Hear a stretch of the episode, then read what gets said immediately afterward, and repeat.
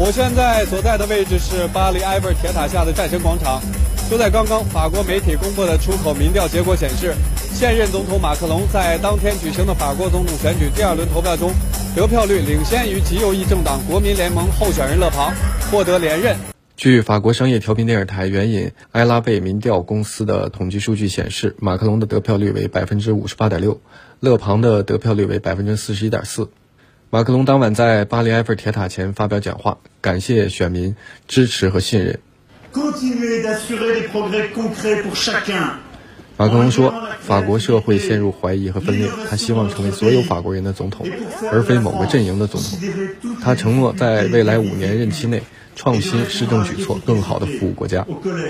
出口民调结果公布后，勒庞承认败选，并表示将投入到法国国民议会选举的选战中。法国内政部稍晚将公布总统选举投票的正式统计结果。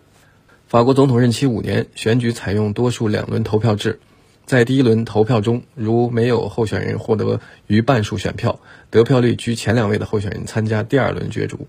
在第二轮投票中获得多数选票的候选人赢得总统选举。在本月十号举行的第一轮投票中，马克龙和勒庞的得票率分别为百分之二十七点八五和百分之二十三点一五。位居前两位，进入二十四号举行的第二轮角逐。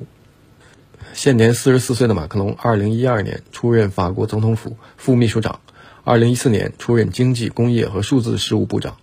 二零一七年五月，马克龙在总统选举第二轮投票中战胜勒庞，当选法国总统。新华社记者孙新京、徐永春、唐季、邢剑桥，法国巴黎报道。